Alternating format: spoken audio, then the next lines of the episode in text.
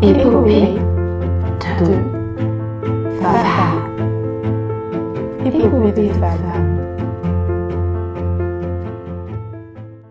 Bonjour à toutes et à tous et bienvenue dans Épopée de femmes, le podcast qui donne la parole aux ingénieurs, chercheuses et entrepreneuses qui façonnent le monde d'aujourd'hui et construisent celui de demain.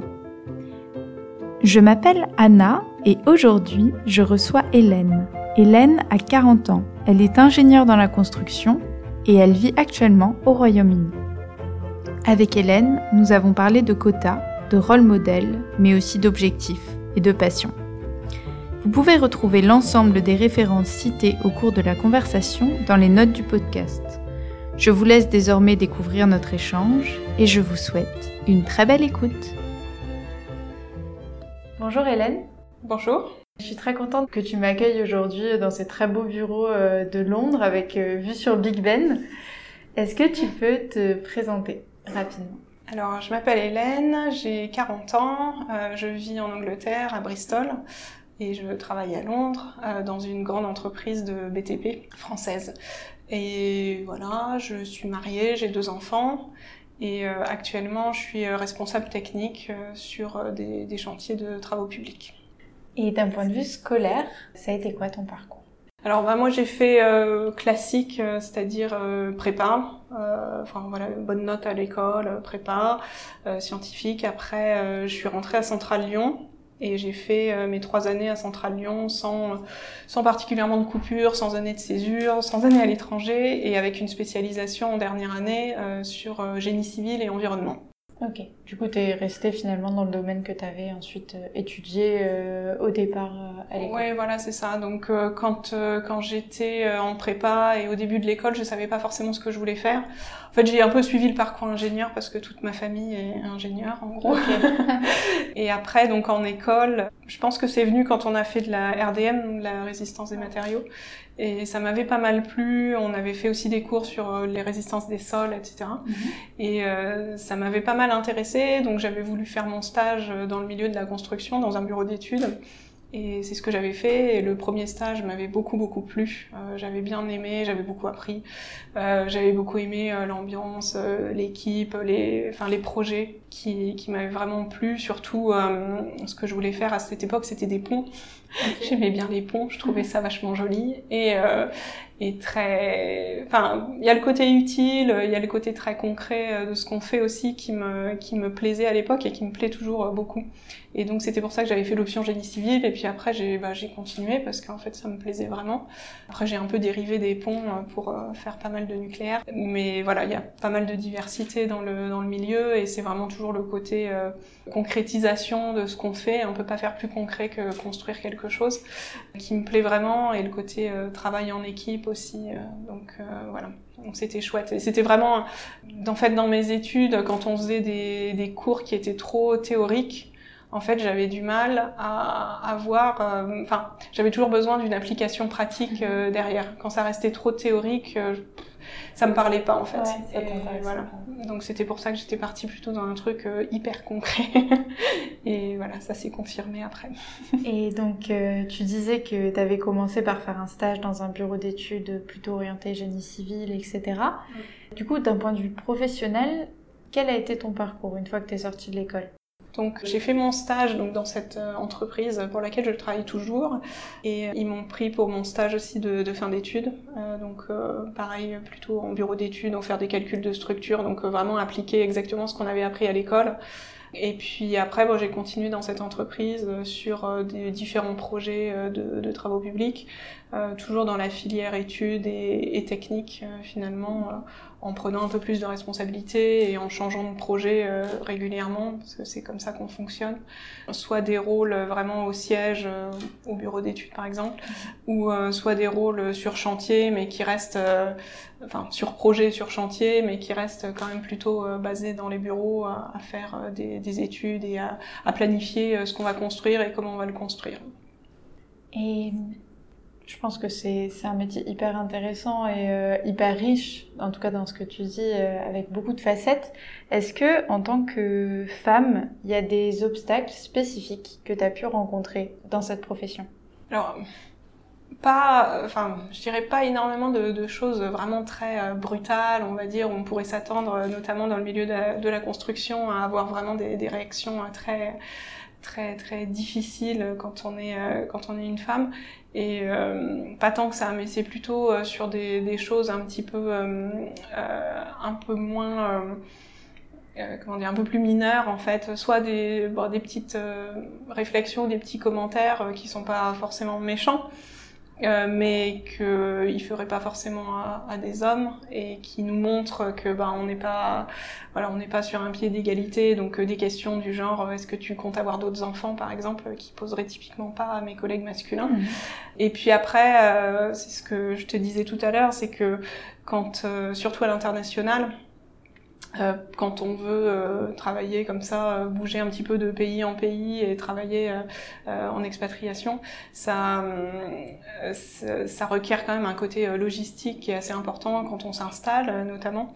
Et je pense que la, la, mentalité dans mon entreprise et je pense que dans les autres entreprises similaires va être va être pareil. c'est qu'ils ont en tête que les, les employés en général c'est des hommes qui ont une, une femme derrière qui gère l'intendance et la logistique, etc.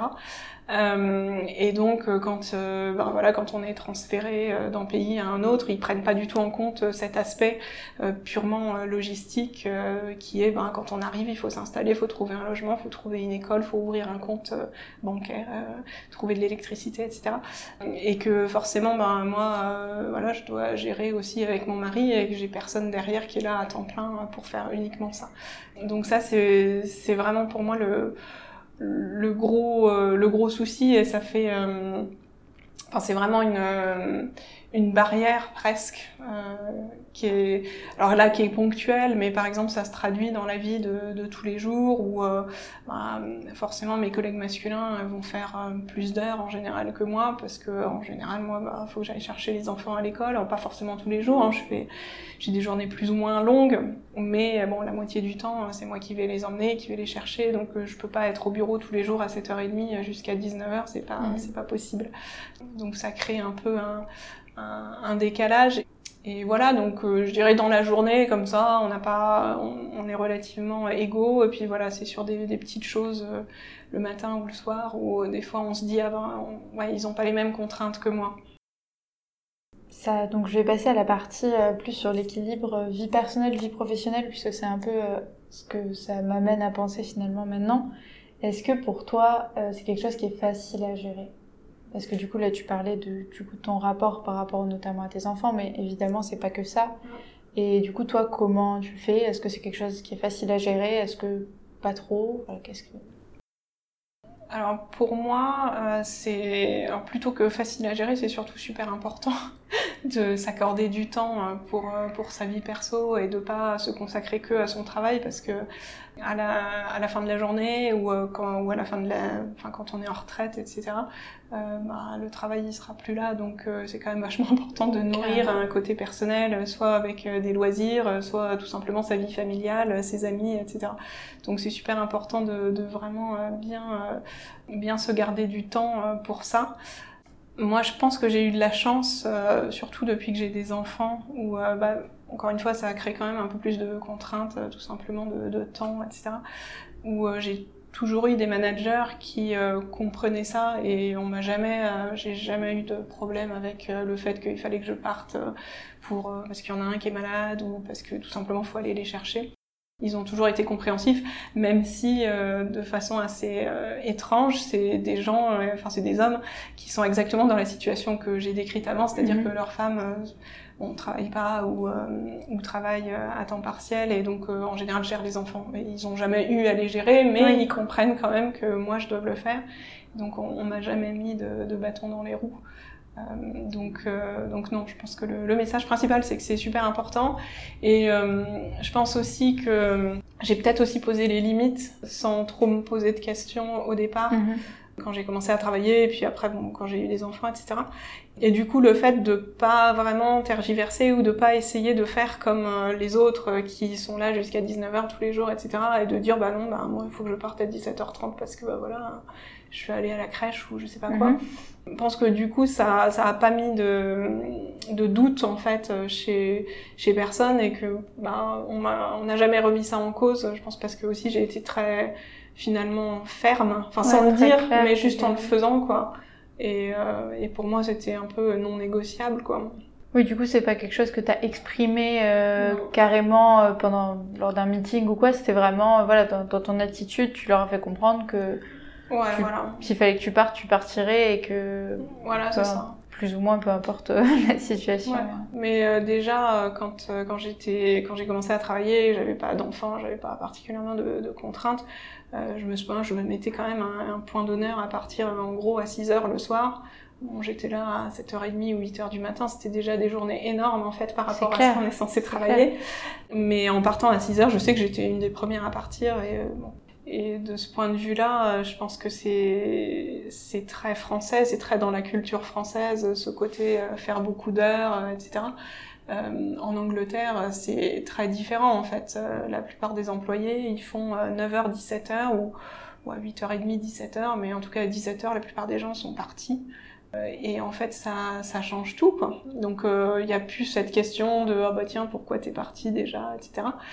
Et, et, je trouve ça très libérateur en fait ouais, carrément. de, de, travailler ici de ce point de vue-là je me pose pas la question en fait maintenant des horaires hein. donc euh, donc non c'est ça c'est vraiment un gros bénéfice et du coup tu as vraiment sorti une différence finalement entre l'esprit un peu présentéiste ouais. je dirais français une fois que tu es arrivé donc ici à Londres, euh, finalement, ça t'a un peu libéré, même dans des grandes entreprises, on va dire, qui qui ont parce que la construction, enfin pour moi, c'est quand même un milieu justement qui est réputé pour euh, faire des gros horaires, tout ça. Donc même malgré tout, ici, il y a quand même moins ce, cet impératif-là, quoi. Dans la culture, euh, c'est pas. Alors, je dirais que dans la construction ici, ça dépend un peu qui est au bureau en fait, et si c'est majoritairement des Français ils vont reproduire un peu le climat présentéiste. Mhm. Euh, si c'est un bon mix et que euh, et qu'il y a des gens un petit peu de, de partout et notamment pas mal d'anglais ou pas mal de gens qui ont vécu longtemps ici, euh, non en général. Euh, puis d'ailleurs les gens s'adaptent et finissent par partir tôt aussi. Donc euh, ouais. Et est-ce que, pour parler un peu de cet équilibre vie personnelle, vie professionnelle, tout à l'heure tu me disais que dans ta vie personnelle et familiale, ta carrière était entre guillemets prioritaire sur celle de ton compagnon. Est-ce que euh, du coup pour toi ça ça change quelque chose? Euh, C'est un modèle qui est assez rare, on va dire. Ouais, euh, bah, effectivement, euh, effectivement, c'est, un peu le cas dans, dans mon couple et c'est jamais, enfin, c'est pas quelque chose qu'on a abordé euh, de façon très, on va dire, très clair. Enfin, on s'est jamais regardé un jour en disant oui. bah, tiens c'est toi qui vas prendre la priorité, mais ça s'est fait un peu comme ça parce que parce que voilà bon j'ai plus de, de grade que lui et, et donc euh, donc voilà. Et du coup comment ça se traduit, c'est que j'ai je fais pas mal de déplacements. Enfin je fais régulièrement des déplacements depuis des années et notamment depuis encore une fois qu'on a des enfants. Et, euh, et, donc voilà, on a l'habitude que ce soit lui qui prenne en charge les enfants quand je suis pas là, et, et ça pose pas particulièrement de problème. Après, finalement, oui, je, je me rends compte que c'est euh, un, un, cas qui est relativement rare, c'est un schéma qui est relativement rare, enfin qui est plutôt minoritaire, on va dire. Et donc ça, c'est clairement un avantage, je pense, pour moi, de pas avoir à, à mettre en en, parenthèse ma carrière pour euh, poursuivre mon mari, ce qui n'est pas le cas de la plupart des gens que je connais. Mhm. Euh, enfin, en tout cas, dans mon entreprise, il commence à y avoir pas mal de couples qui, euh, qui travaillent sur les mêmes projets ou qui sont mutés ensemble, etc. Euh, mais en général, au mieux, ils sont sur un pied d'égalité, euh, mais en, général, c'est plutôt l'homme qui, euh, qui prend la priorité sur, la, sur la femme.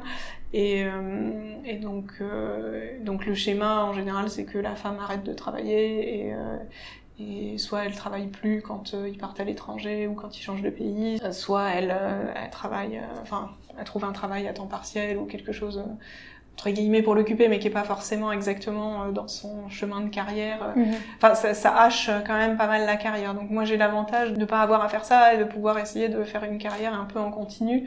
Voilà. Après, ce que je te disais, c'est que, par exemple, avec mon compagnon, on n'a jamais envisagé le fait que lui, il allait s'arrêter de travailler parce Oui. que pour que moi, j'ai un job, comme on est dans la même entreprise, ben, on bouge tous les deux en même temps. C'est plutôt moi qui, qui lead un petit peu le truc, mais mais c'est tout. Au final, lui aussi, il a Oui. du travail et il continue sa carrière. Oui, c'est pas, c'est pas au détriment de la sienne, Voilà. finalement, euh, ça reste euh, Ouais. égalitaire, on va dire, dans la façon de réfléchir. euh. Ouais, c'est ça. C'est pas complètement déséquilibré non plus, quoi. Mais je trouve ça hyper intéressant parce que c'est un modèle finalement qu'on rencontre assez peu, ou en tout cas qui est peu représenté. Après, dans la réalité, euh, je peux pas, je peux pas dire euh, ce qui se fait, mais en tout cas, on le voit, on le voit rarement. Et du coup, je trouve ça intéressant parce qu'il y a beaucoup de choses aujourd'hui, notamment quand on s'intéresse un peu aux féministes, tout ça, qui parlent de ces relations-là et de se dire est-ce que ben, ça peut aussi poser des problèmes dans les relations. euh. Donc, je trouve ça, je trouve ça aussi intéressant. Donc, toi, tu me disais un peu dans notre conversation avant qu'on commence le podcast que tu n'avais jamais vraiment été confrontée à des inégalités euh, financières dans ton entreprise parce que tu étais de genre féminin. Mais il y a, y a quelque chose qu'a dit Christine Lagarde à plusieurs reprises, c'est qu'elle avait jamais vu de femme demander une augmentation de salaire. Est-ce que toi, c'est quelque chose qui te bloque? Est-ce que tu as déjà sollicité une revalorisation ou pas forcément? Euh, Alors déjà sur les inégalités financières, je dirais c'est juste que c'est quelque chose que j'ai jamais pu constater parce qu'en général on connaît pas les salaires des uns et des autres et donc euh, j'en ai aucune idée. Après euh, je pense que c'est toujours quelque chose qui est un peu euh, que j'ai toujours en tête. C'est j'ai- toujours un peu peur de me faire avoir parce que je suis une femme et d'être euh, et d'être moins bien payée, mais c'est juste impossible euh, Ouais. impossible à prouver. Donc euh, c'est important d'être vigilant en fait et euh, et donc pour pour répondre à ta question. j'ai déjà entendu cette citation de Christine Lagarde, comme je te disais, que je trouve super intéressante et que je trouve probablement parlante. Maintenant, moi, c'est pas mon cas, et euh, moi, j'ai jamais hésité à aller demander euh, Mhm. si je veux une augmentation ou si je pense que je mérite une promotion. J'ai jamais hésité à le demander. Et euh, je, alors je pense qu'en moyenne, les hommes euh, ont beaucoup moins de doutes là-dessus que les femmes, en moyenne. Euh, maintenant, j'ai vu aussi des hommes qui étaient pas du tout là-dedans et, euh, et des femmes qui l'étaient. Et donc, euh, donc je pense qu'il y a, il y a un petit peu de tout, mais je pense que ça coûte rien en fait de demander. Je pense que c'est qui, ouais, voilà, qui ne tente rien n'a rien clairement. Et donc, donc ça, je pense que c'est important de, de parler et de, on est son meilleur avocat finalement. Par contre, je dirais peut-être la, la différence, c'est que je vais le demander, mais je vais pas forcément insister euh, très très lourdement quoi. Pour moi, je vais dire le truc une fois et je vais pas forcément être en mode euh, je tape sur la table, etc. Euh, je vais être plutôt en mode bah voilà factuellement, etc. Je vous, mais je vous dis ça et vous en faites ce que vous voulez quoi. Euh, bon, peut-être qu'un comportement plus masculin, ce serait de, voilà, de tendre, Taper du poing sur la table, Exactement, mais- c'est ça. Donc je le fais, mais de façon relativement euh, euh, calme, je dirais. Ok, je vois. Non, mais c'est intéressant aussi de. C'est ce que disait Ariane dans, dans le podcast, euh, dans l'un des podcasts euh, d'épopée de femmes. Je mettrai le lien euh, dans les notes.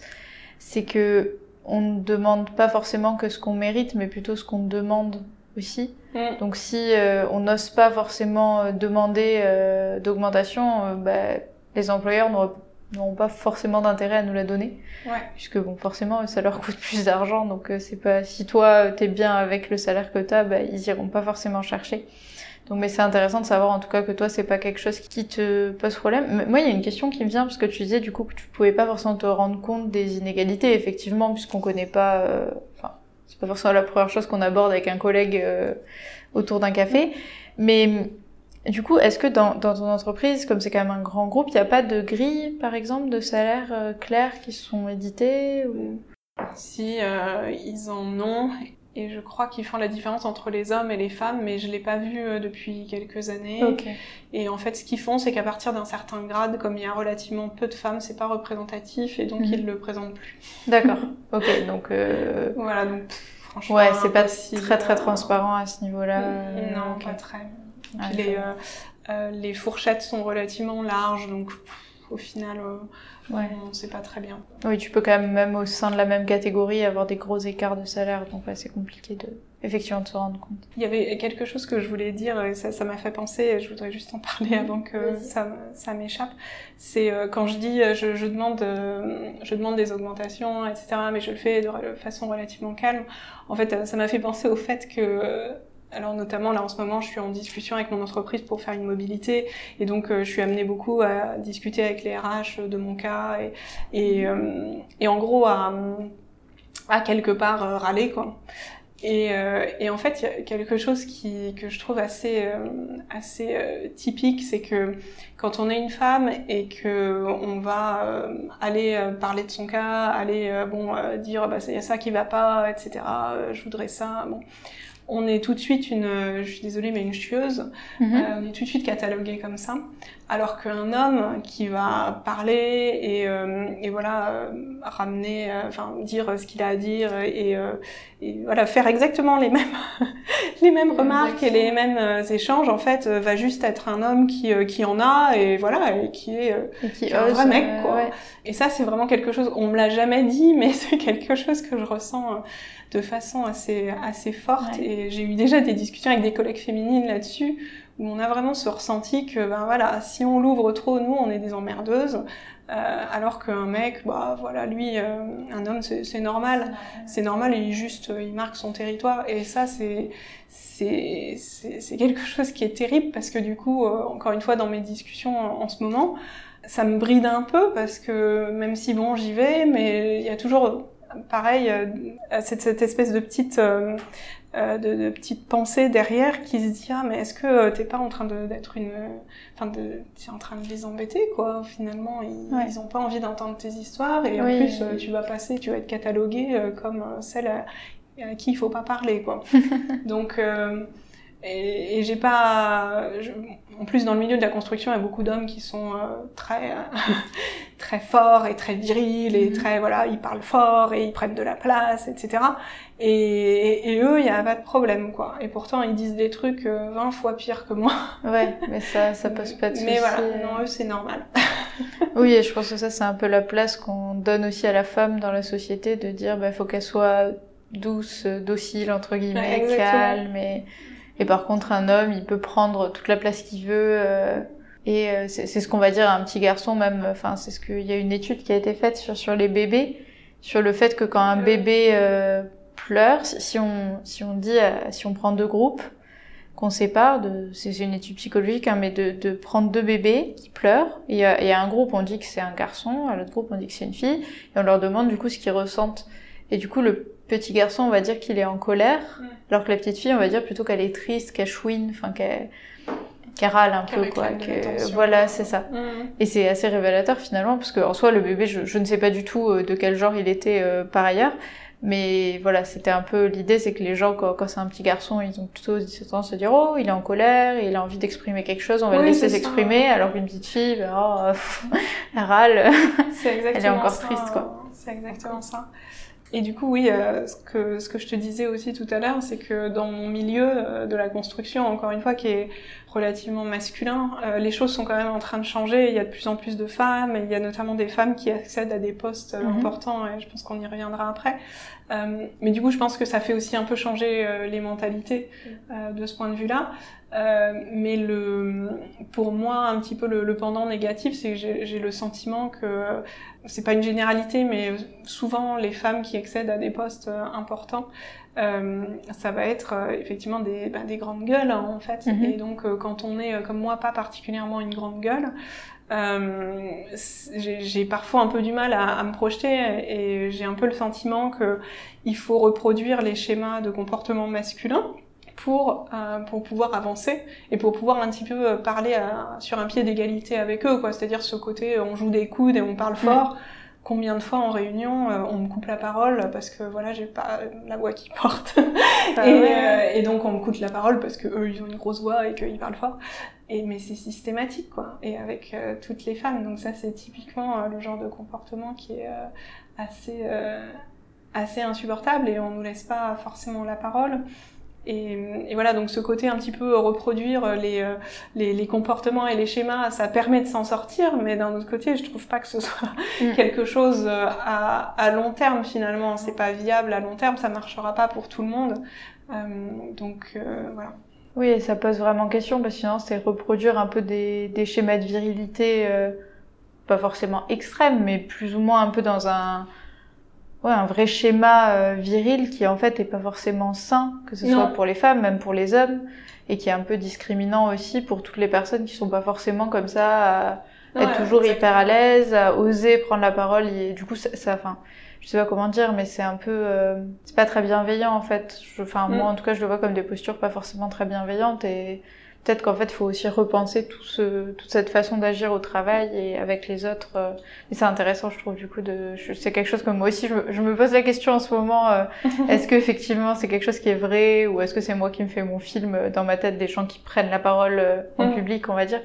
Mais effectivement, ouais, reproduire ces schémas virils, en tout cas, c'est des questions qu'il faut peut-être se poser aussi euh, quand on pense le monde du travail en, en général. Ouais, et puis avoir un seul euh, schéma euh, qui, euh, qui est viable et un seul comportement qui est mm. viable, ça va pas non plus dans le sens de, de la diversité, tout simplement. Et au final, la, diversité, c'est ça qui nous apporte une, une richesse qui est incroyable, quoi. Que ce soit une diversité bah, de, de genre, de, de, de culture, d'origine, enfin de, de tout, en fait. C'est c'est super enrichissant et en fait chacun se nourrit un petit peu des autres et si on regarde ça du côté un peu euh, genré, bon, masculin, féminin, les hommes, encore une fois, en général, faut pas non plus euh, faire des, euh, des généralités de tout, mais en général ont plutôt des des, des, caractéristiques que les femmes n'ont pas, etc. Les femmes ont peut-être un côté un peu plus inclusif, un peu plus bienveillant, etc. Eux, ils vont peut-être être un peu plus dans l'action. Et en fait, euh, là où ça marche bien, c'est quand on est tous ensemble et mhm. qu'on travaille et qu'on se complémente. En fait, je dis pas qu'il faut absolument qu'il y ait que des femmes ou que euh, ou qu'il y ait que des hommes, etc. Mais je pense qu'il faut qu'il y ait un bon mix. Mhm. Et c'est comme ça que ça marche parce que les gens sont tous différents et c'est comme ça qu'on se nourrit et que et qu'on apprend et qu'on et qu'on arrive à sortir euh, le meilleur de nous-mêmes euh, dans la, euh, dans, la, dans la globalité et, surtout quand on travaille en équipe, quoi.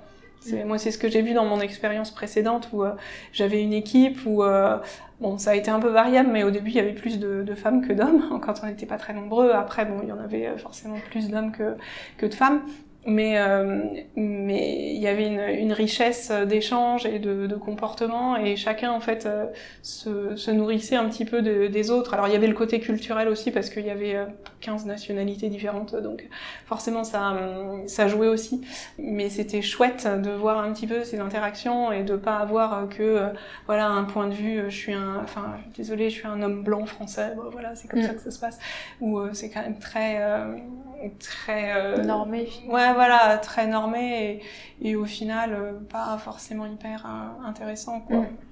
Carrément. Non, je suis d'accord. Et puis ça, ça se joue en plus très tôt dans l'éducation qu'on va donner. Euh, de, justement, ça, revient à ce qu'on disait tout à l'heure, de catégoriser les filles comme devant être plus douces, calmes, dociles, etc. Alors qu'un homme va pouvoir, un garçon va pouvoir beaucoup plus s'exprimer, etc. Donc, il y a peut-être des réflexions aussi, même très tôt finalement, à avoir sur ce qu'on inculque aux enfants et pour qu'ils arrivent à trouver leur place euh, ensuite euh, par rapport à leur caractère, à ce qu'ils ressentent vraiment et pas à ce qu'on leur a dit de ressentir ou de d'exprimer quoi. Ouais. Mais totalement, c'est clair que la diversité, euh, ça fait ça fait tout, je pense, dans une équipe de toute façon. Donc tu disais un peu avant que tu avais eu que tu as deux enfants. Est-ce que la gestion de ton congé maternité, ça a posé des difficultés pour toi ou pour ta carrière? Bah, je dirais que j'ai eu pas mal de chance parce que ça n'a pas forcément posé énormément de problèmes. Après, pour mon premier congé maternité, je suis partie euh, bon, six mois, enfin pour moins de six mois comme tout le monde. Et, euh, et quand je suis revenue, j'ai un peu eu l'impression qu'on m'attendait pas, mais euh, mais voilà, comme je te disais, j'avais passé six mois en expatriation à Hong Kong des années avant et ça avait été exactement pareil. Donc c'était peut-être plus un problème d'entreprise que de que de mmh. comportement. Par contre, euh, moi, enfin, il y a quelque chose auquel je tiens vachement, c'est euh, le fait qu'on ait des congés euh, parentaux qui soient égaux pour les hommes et pour les femmes, parce que moi, je pense que mon cas est relativement exceptionnel et je pense qu'il y a beaucoup de femmes pour qui euh, ça, c'est un frein et qui se posent des questions, est-ce qu'elles veulent des enfants, etc. Parce que ça fait une pause dans la carrière, parce que bah, elles peuvent perdre leur poste ou pas retrouver un poste équivalent, etc. Donc ça reste quand même un enjeu que, encore une fois, les hommes n'ont pas. Ils ont, en France maintenant, c'est 15 jours, je crois. Ouais, je crois que ça a changé, ouais, C'est rien du tout, quoi. C'est deux semaines de vacances. Bon. Euh, dans les pays nordiques, si j'ai bien compris, ils ont des des systèmes où euh, le congé est partagé sur un an, un an et demi, et où ils ont des durées minimales de plusieurs mois qu'ils sont obligés de prendre. Et je pense qu'il faut absolument qu'on passe à un système comme ça si on veut euh, régler, en tout cas, une partie des inégalités euh, au travail. Mm. C'est-à-dire, ça sera toujours, ça sera aussi une coupure pour les hommes, et ça fera aussi un frein à leur carrière et comme ça bah voilà tout le monde sera sera sur un pied d'égalité et il n'y aura pas de traitement différencié euh, entre les, les, hommes et les femmes. Et en plus euh, ça fera quand même euh, aux hommes ça leur apprendra à s'occuper de leurs enfants. Ce qui serait pas ce qui serait pas plus mal. Je dis pas que ce soit mon cas mais mais bon c'est quand même relativement courant encore de nos jours que les hommes savent pas sachent pas s'occuper de, de leurs enfants. Et et voilà donc je pense que ça réglerait. Et quand tu parlais d'éducation des enfants, etc. Peut-être que ça commence aussi euh, dès qu'ils sont bébés. Si on part dans un dès la naissance où euh, le père s'occupe moins du bébé et gna gna, etc. Après, ça donne pas forcément les bons schémas. Euh. Donc, je pense que les impliquer dès le départ à la naissance, non seulement ça règle le problème des inégalités, enfin une partie du problème des inégalités dans le travail, mais aussi c'est bénéfique, à mon avis, à toute la société dans son ensemble. Donc, je pense que c'est un truc super important. Oui, je suis, bah, je suis totalement d'accord. C'est vrai que hum, on en, on en parlait dans le podcast avec Betty, donc qui habite en Finlande, euh, qui sera sorti quand, ce podcast-là sortira. Et pareil, je mettrai le lien euh, dans les notes du podcast. Et effectivement, c'est ce que tu disais, il y a des congés parentaux partagés, ou, donc euh, ça réduit un peu le, les inégalités, puisque finalement, un employeur, quand il embauche un homme ou une femme, qui a, admettons, on va dire, un âge où il peut encore avoir euh, des enfants, bah, il sait que si la personne désire un jour avoir un enfant, il y aura bon, peut-être pas le risque est pas exactement le même puisque une femme peut-être prendre toujours un peu plus pour se remettre, on va dire, physiquement, mais dans tous les cas, euh, il y aura euh, il y aura une coupure, il y aura une coupure et, il y aura il y aura un congé à prendre. Donc oui mais c'est vrai. Et puis après enfin totalement d'accord sur toute la partie éducation ça se joue finalement très tôt aussi. Donc pour toi, c'est quoi les grands enjeux auxquels les femmes elles sont confrontées aujourd'hui dans le cadre de leur carrière professionnelle? Alors moi, dans, dans, mon milieu particulièrement, ce que je constate là ces derniers temps, c'est qu'il y a de la, finalement de la discrimination positive qui est appliquée. Donc euh, jusqu'à récemment, il n'y avait pas énormément de femmes dans le milieu de la construction. Même moi, quand j'ai commencé à travailler il y a presque 20 ans maintenant, euh, il n'y en avait pas énormément et notamment il n'y en avait pas à des postes euh, importants. On un certain grade, il y avait zéro. Et donc c'est en train de changer mais il y a aussi euh, cette discrimination positive qui commence à s'appliquer, qui fait que bah voilà, ils ont des quotas à respecter. Euh, par exemple, dans le, le comité exécutif, euh, ils doivent avoir, euh, je sais plus combien de pourcents de, de femmes, et donc ils nomment euh, des femmes exprès pour être dans le comité exécutif. Et, euh, et c'est très bien, et c'est très bien parce que ça nous donne un, petit peu des modèles et des perspectives. Et quand, je sais, dans tes questions, tu parlais du plafond de verre. actuellement, ça me parle pas forcément dans mon entreprise, par exemple, parce que mhm. bah il y a des modèles de femmes qui arrivent à très très haut niveau, et, et voilà. Par contre, le pendant de ça, c'est que bah, les, enfin quand on parle entre collègues, etc., il y a toujours un petit peu ce côté ah oui mais est-ce qu'elle y est vraiment arrivée pour ses compétences ou est-ce qu'elle y est juste arrivée pour remplir euh, le quota et elle est là pour cocher la case, euh, etc. Et donc il y a toujours cette espèce de de, de doute en fait qui est posé sur leurs compétences et qui forcément vient un petit peu mettre le doute à tout le monde, enfin même à moi. Hein. donc et, et du coup c'est euh, c'est dommage quoi. C'est un peu triste en fait au lieu d'avoir euh, des vrais modèles de ah ouais elle est arrivée là et c'est super et euh, donc moi je peux me projeter pas forcément à ce niveau-là mais, je peux me projeter dans ma carrière à long terme et je pourrais faire ce que j'ai envie etc. En fait on vient toujours nous ramener au fait que bah oui c'est peut-être juste parce que c'est une femme et, et, que c'est pas forcément mérité, c'est juste pour remplir des quotas, etc. Et même nous-mêmes, enfin moi-même, euh, je, je, me pose des questions des fois quand euh, tu as une promotion, un poste, etc. Tu te dis ah ouais mais est-ce que est-ce qu'ils me donnent ça juste parce que je suis une femme et parce que voilà j'ai des ils ont des quotas à remplir ou est-ce que je le mérite vraiment? Et euh, alors euh, enfin c'est personnel aussi et mais je pense que c'est relativement applicable à pas mal de femmes. Je pense que j'ai pas beaucoup confiance en moi. Euh, dans le premier podcast, vous parliez de syndrome de l'imposteur, c'est quelque chose qui me parle carrément. Et je pense que beaucoup de femmes sont comme ça.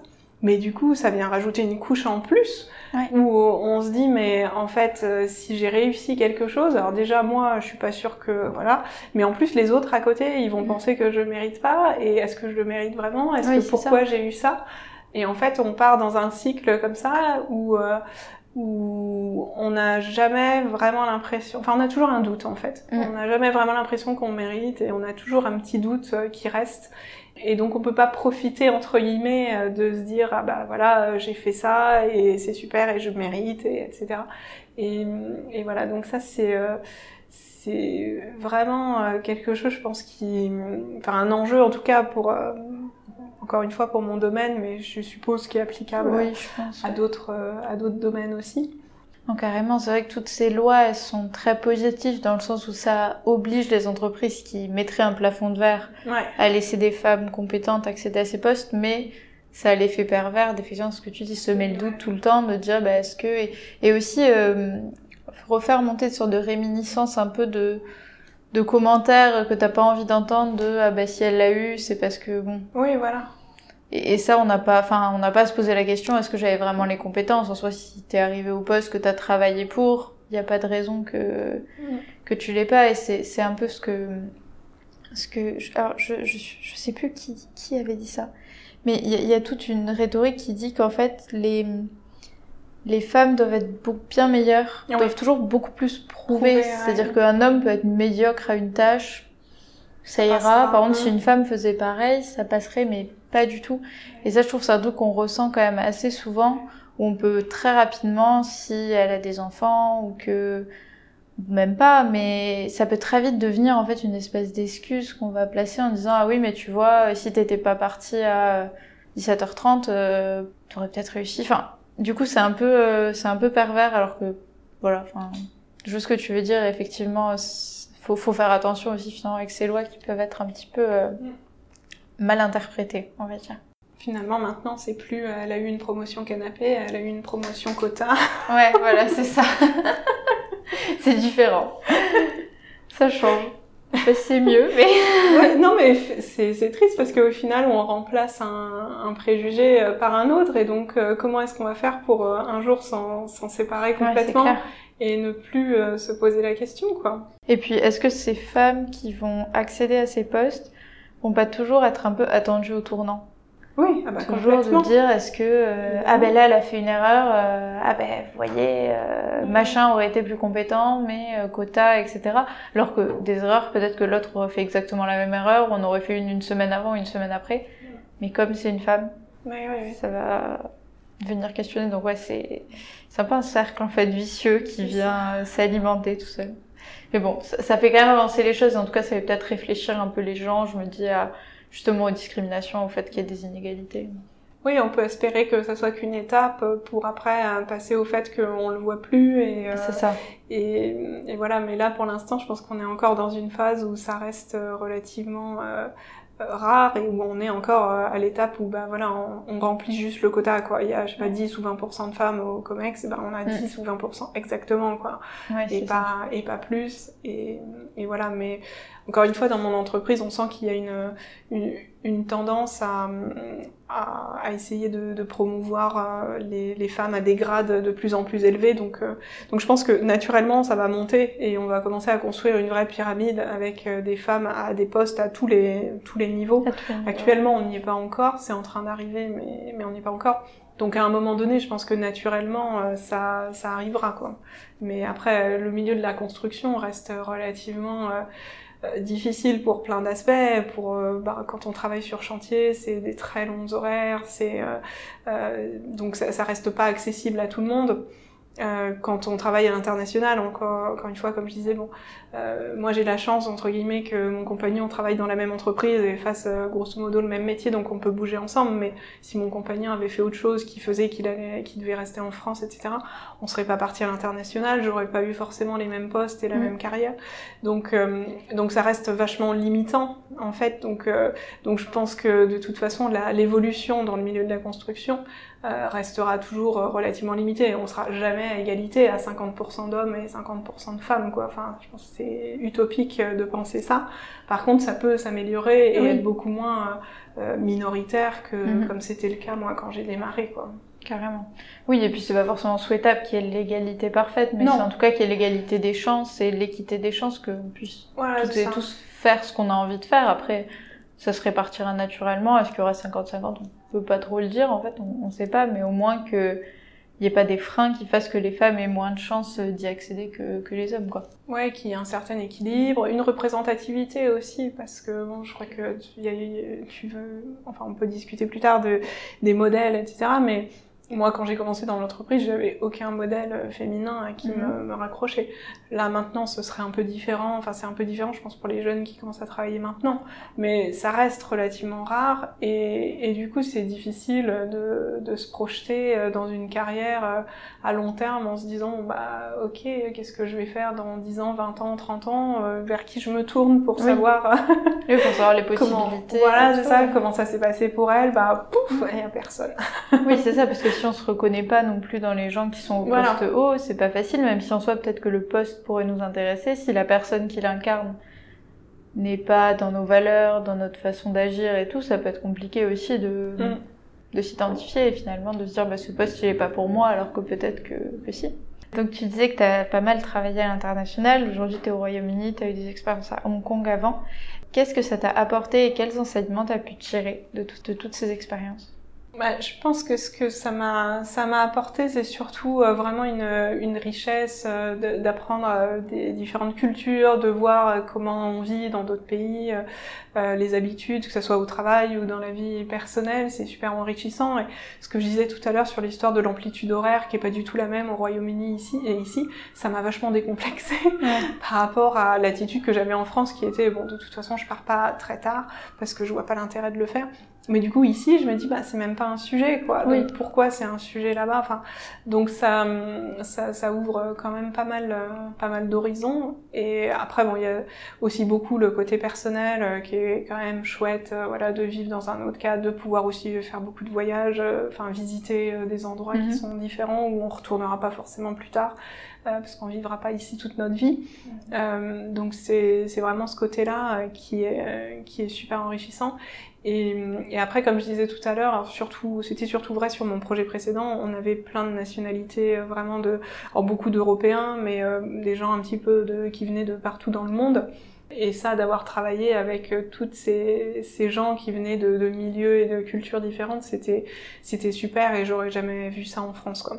Donc euh, on se fait en plus on se fait des amis etc. Donc euh, on garde quand même des contacts et puis dans le cadre professionnel on garde aussi des contacts. Il y a des gens avec qui euh, on a envie de retravailler et c'est c'est vraiment super.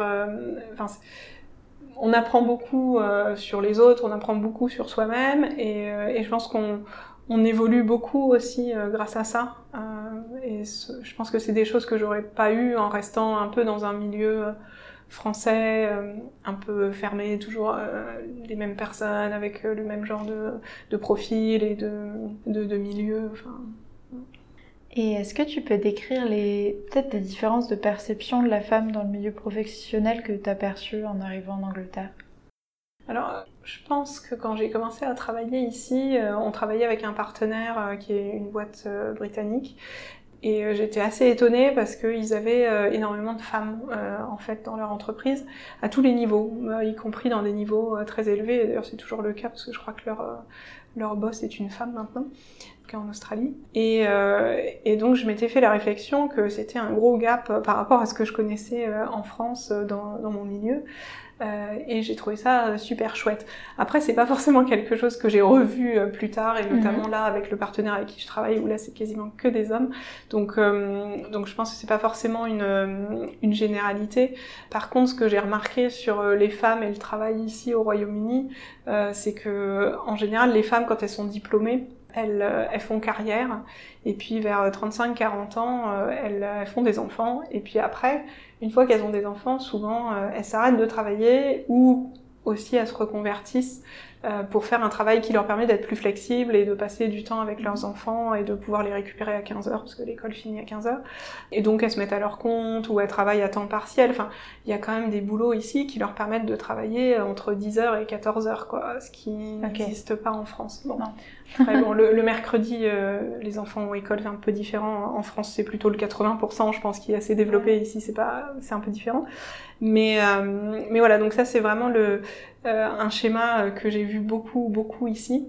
Encore une fois, pas vraiment dans mon domaine, mais plutôt dans mon expérience personnelle. Dans mon domaine, ça n'existerait pas. De toute façon, c'est pas possible. Mhm. Enfin, c'est pas possible, je dis ça, mais et voilà. Après, c'est un autre schéma, c'est un choix. Et après, encore une fois, en termes de de, de modèle et de représentativité. Euh, je me souviens quand je suis arrivée ici et que j'allais euh, à l'école ou dans les, les fêtes avec euh, les copains des enfants, etc. Euh, on me regardait avec des gros yeux quand je disais que je travaillais à temps plein, par exemple, parce que mm. personne ne travaillait à temps plein, enfin aucune femme, en tout cas aucune maman, ne travaillait à temps plein et elle me regardait et je, je, je pensais qu'elle me prenait un peu pour une folle, quoi. Elle comprenait pas, donc et je me suis sentie un peu seule. Au début, ouais. ouais, au début, ouais, quand j'ai eu ce genre de réflexion. Alors qu'en France, ça reste quand même un schéma, euh, les femmes travaillent, et puis bah, il y en a peut-être beaucoup qui sont à 80%, euh, peut-être, quand elles ont des enfants, mais voilà, c'est, ça choque personne. Alors qu'ici, c'est un peu soit euh, tu travailles à fond et t'as pas d'enfants, soit, soit bah, voilà, à un moment donné, tu, tu t'arrêtes ou tu fais un travail à temps partiel, etc.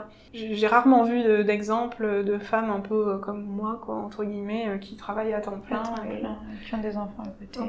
Voilà, après ça, ouvre l'esprit à d'autres euh, modes aussi. Euh, je dis pas qu'il y en a un qui est mieux que l'autre. Après, bon, il y a, comme on disait tout à l'heure, il y a un côté financier quand même qui, pour moi, est important. Et, oui, c'est sûr. Et voilà, ma mère m'a toujours dit d'être indépendante financièrement, donc, euh, et je pense qu'elle a raison. Euh, donc voilà, mais après, chacun, chacun son choix et chacun voit ses priorités et qu'est-ce qu'il veut mettre en avant. Et au moins ici, il y a cette opportunité, quoi. Il y en a qui peuvent travailler à temps plein si elles ont envie, puis il y en a qui travaillent à temps partiel et qui font d'autres choses. Et, et, ça leur permet d'avoir un équilibre aussi. Il y a des papas aussi à la sortie de l'école. Hein. Donc, ouais. euh, pas que des femmes non plus. ok, mais c'est intéressant de voir comme ça comment bah, il y a des, des conceptions aussi différentes du travail. Parce que c'est vrai que faire carrière jusqu'à 35-40 ans et ensuite se dire bah, je le vis autrement. Mm ça peut être aussi finalement une solution. Enfin, ça se réfléchit. C'est aussi intéressant de se dire est-ce que c'est un modèle qui est qui pourrait pas mm. être appliqué? Après, ça dépend aussi euh, son besoin d'être au travail et de au quotidien. C'est pas les mêmes aspirations aussi euh, d'un point de vue personnel. Et non, c'est sûr. Je pense que c'est, enfin, c'est facile de se laisser prendre un peu dans l'engrenage quand on commence à travailler et euh, euh de, de dire bah voilà, je trouve un travail euh, stable, etc. Je travaille mes 40 heures, enfin mon, contrat en CDI en France comme ça se fait. Et puis voilà, j'ai une certaine stabilité. Et puis après, voilà, on est pris un peu dans le dans le truc sans se poser forcément trop de questions. Et euh, je dis pas que c'est mal, parce que c'est exactement ce que j'ai fait.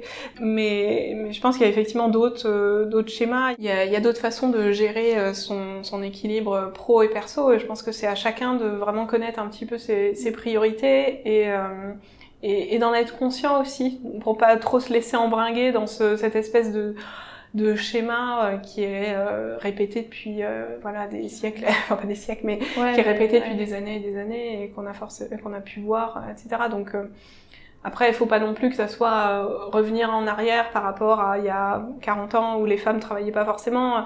On s'est battu, je pense, pour avoir le droit de travailler, pour pouvoir euh, faire des enfants et continuer à travailler, etc. Il faut pas non plus revenir en arrière, mais par contre, je pense que c'est bien d'avoir l'esprit ouvert et je pense que les jeunes générations, euh, enfin, je dis pas que je suis vieille, mais les générations qui viennent comme la tienne, je pense qu'il faut peut-être aussi enfin d'ailleurs c'est ce qui commence à faire je pense à, à vraiment euh, se poser la question de quelles sont mes priorités finalement. Mhm. et euh, c'est peut-être pas que euh, travailler 40 50 ou 60 heures par semaine pour une entreprise. C'est peut-être aussi voilà bien profiter de ma vie personnelle et avoir une vie à côté qui est riche. Donc donc c'est vraiment une question de d'équilibre en fait, entre tout ça qui est important. Et est-ce que donc on va finir en parlant un peu de, de féminisme est-ce que tu peux définir ce que c'est pour toi le féminisme, les valeurs dans lesquelles tu te reconnais? Bah, Pour moi, le féminisme, c'est euh, d'essayer d'éviter ces inégalités euh, entre les hommes et les femmes, et notamment euh, dans le milieu du travail. Et je pense que c'est super important. Et, mais je pense que pour l'instant, on n'est pas forcément au stade de réussir à tout gommer, etc. Mais il y a déjà un stade de, réalisation, en fait, de, vraiment se rendre compte. Euh, de, de, ce qui existe et notamment de, de tout l'aspect culturel, en fait, euh, qui qu'on nous apprend depuis qu'on est petit. On a parlé tout à l'heure euh, d'éducation mhm. et en fait enfin de, de s'éveiller en fait à cet aspect-là et euh, d'ouvrir un petit peu ses, enfin d'ouvrir son esprit à comprendre qu'est-ce que c'est les inégalités et d'où est-ce que ça vient. Et que en fait c'est assez pernicieux finalement. C'est pas forcément des choses qui sont hyper frontales. Moi j'ai jamais vécu de harcèlement sexuel ou de choses comme ça. C'est plutôt des, des, petits comportements et des petites remarques et, et des petites choses qui qui font qu'on n'est pas tout à fait sur un pied d'égalité. Et, et, même sans parler d'inégalité salariale ou de choses vraiment importantes comme ça, c'est vraiment ce, ce, petit truc qui fait que bah ouais, ça reste différent quoi. Et, et moi, c'est plutôt ça qui me parle en ce moment, je pense, euh, sur le, féminisme. Et, euh, et déjà d'éveiller les consciences et que au moins les, les hommes en aient conscience. Et j'ai pas mal de débats à la maison là-dessus et on n'est pas forcément toujours d'accord avec mon compagnon. Mais voilà, et puis euh, essayer de, après de changer les, la société euh, fondamentalement. Quoi. Une fois qu'on sera arrivé à cette phase d'éveil, essayer de changer mm. la société. Et dès, encore une fois, dès l'enfance et l'éducation, parce qu'une fois qu'on a été modelé comme ça depuis l'enfance, c'est très difficile de changer ses comportements et ses a priori et, de, de, revenir en arrière euh, et de c'est clair ça ça demande un changement profond de la société et ça va pas arriver demain et, et c'est pas juste une question d'égalité salariale, quoi. Ouais, carrément. Et c'est clair qu'il y a encore beaucoup de combats à mener, même s'il euh, il y a des grands pas qui ont été faits. Et effectivement, et je, trouve que ce que tu as dit, c'est très important sur le fait que des fois, c'est très insidieux. Et ça peut être des tout petits trucs qui juste te font te sentir pas à ta place ou pas à l'aise. Ouais. Et qui sont pas forcément, effectivement, un harcèlement sexuel frontal ou un, même s'il y en a aussi. Ouais c'est ah, très très important de le combattre. Il y a plein d'autres petits trucs dans les façons de parler, dans les...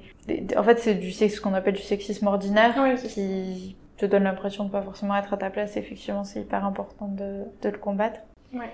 Est-ce que tu as une femme ou des femmes qui t'ont inspiré, qu'elles soient dans ton domaine, du coup tu es dans ton domaine, il n'y en avait pas forcément beaucoup en tout cas au moment où tu où as commencé à exercer, mais est-ce que du coup tu as des femmes comme ça que tu considères comme des rôles modèles, des, je, non, j'en ai pas forcément parce que quand, euh, enfin, quand j'ai commencé à travailler, enfin pas tout de suite, mais un petit peu plus tard, j'ai cherché un petit peu justement à trouver des, des références, euh, en tout cas dans mon milieu ou dans mon entreprise. Et la vérité, c'est que bah voilà, il y en avait pas vraiment, mm. euh, et que les, à, l'époque, c'est qu'ils ont lancé en fait un réseau de femmes euh, dans l'entreprise, ce que je trouvais super.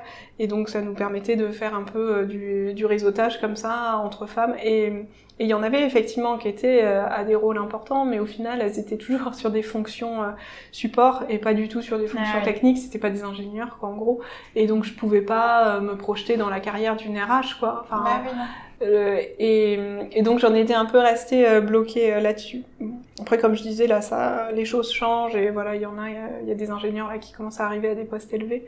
Euh, mais non, après dans ma carrière, j'ai eu des, des modèles ou des mentors ou enfin voilà des gens qui m'ont inspiré, mais c'était des hommes, hein, ouais, clairement. Et, et, voilà, et je pense qu'il faut pas non plus tout voir euh, sur le prisme genré, euh, non, évidemment, évidemment. C'est, euh, on peut apprendre évidemment hein, plein de choses d'un collègue masculin, etc. Je pense que le seul aspect qui m'a manqué, enfin, j'ai trouvé plein de collègues et de enfin de, de, de, managers masculins qui m'ont appris plein de choses et, et, et qui font là où j'en suis maintenant. Le seul aspect qui m'a vraiment manqué et que j'aurais voulu, c'était vraiment ce côté, euh, euh ouais, se, se projeter euh, dans quelqu'un qui avait euh, qui avait un parcours similaire qui avaient aussi des priorités similaires parce que des fois on rencontre des femmes mais qui n'ont pas du tout le même genre de, de vie entre guillemets euh, et donc pas forcément très euh, euh on peut pas vraiment se euh, voilà se euh, relate en anglais se se enfin s'identifier. voilà on peut pas forcément s'identifier à elles parce que parce qu'elles ont pas voilà le même genre de, de priorité.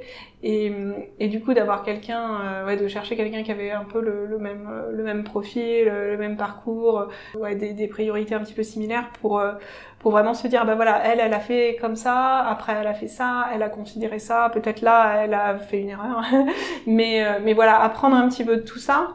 Et hum, finalement j'ai pas ouais j'ai pas j'ai pas eu ça quoi. Pas eu l'occasion. est-ce qu'aujourd'hui tu t'épanouis dans ton métier? Hum. Alors oui. Euh, après, bon, comme on en discutait tout à l'heure, je suis dans une phase un peu de, transition, donc c'est pas forcément le, le, meilleur moment pour parler de ça. Mais sinon, euh, oui, euh, ce que je disais tout à l'heure aussi, c'est que j'avais fait un travail il y a, quelques années avec une coach pour redéfinir un petit peu quelles étaient justement mes, mes, priorités dans la vie, en regardant un petit peu tout l'aspect personnel et professionnel, etc. Et ça m'a permis euh, de, euh, de, de, finalement de me rendre compte que là où j'étais, c'était là où j'avais envie d'être et que mhm. bah, mon entreprise et mon métier, moi le, le, domaine dans lequel je travaille, ça correspondait à ce que j'aimais et ce que j'avais envie de faire. Et euh, donc ça m'a quand même pas mal rassurée. Et voilà, là, ce qui, me plaît beaucoup, encore une fois, c'est le travail en équipe, c'est le côté concret de réaliser un chantier, etc. Le challenge aussi, ça euh, enfin j'en ai pas parlé jusqu'ici, mais je pense que c'est hyper important euh, pour, euh, enfin, en tout cas pour moi, d'être challengé en permanence dans son travail, en fait, de pas se retrouver dans sa zone de confort.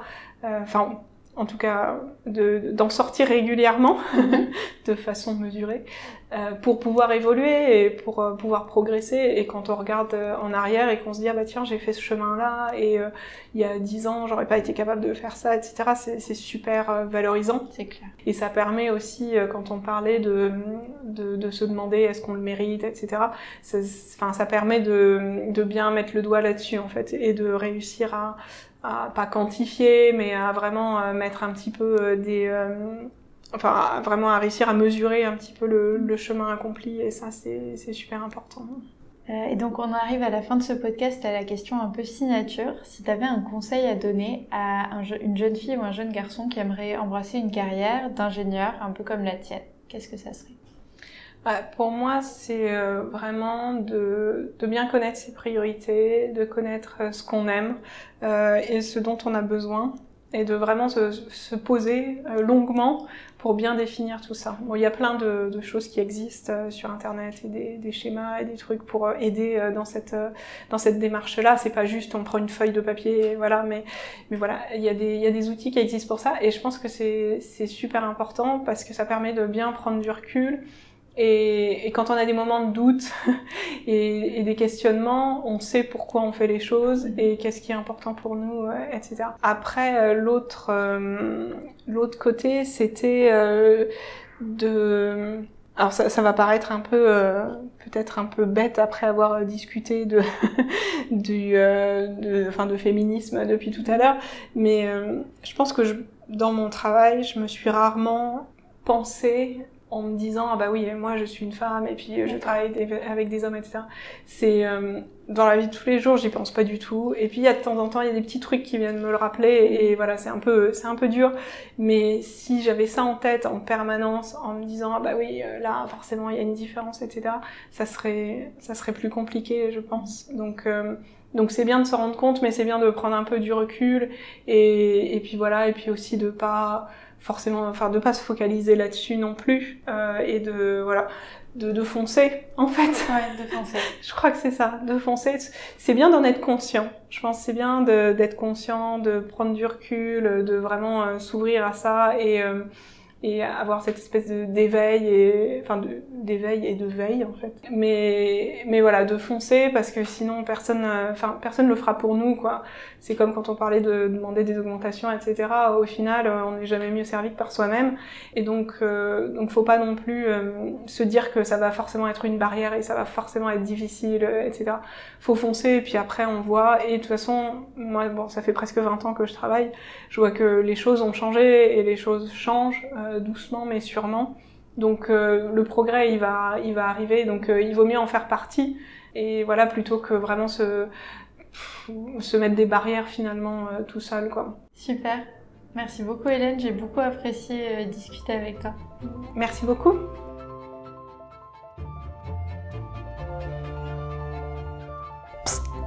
Merci d'avoir écouté cette conversation jusqu'au bout. Si elle t'a plu et intéressé, abonne-toi pour ne louper aucun des prochains épisodes. Tu peux aussi laisser 5 étoiles et un commentaire si la plateforme d'écoute que tu utilises le permet. Cela m'aide beaucoup. N'hésite pas à me retrouver sur Instagram, at épopée-2-femme ou sur LinkedIn sous mon vrai nom, Anna Ramos. Cela te permettra de découvrir encore plus de contenu et de ne louper aucun des prochains épisodes.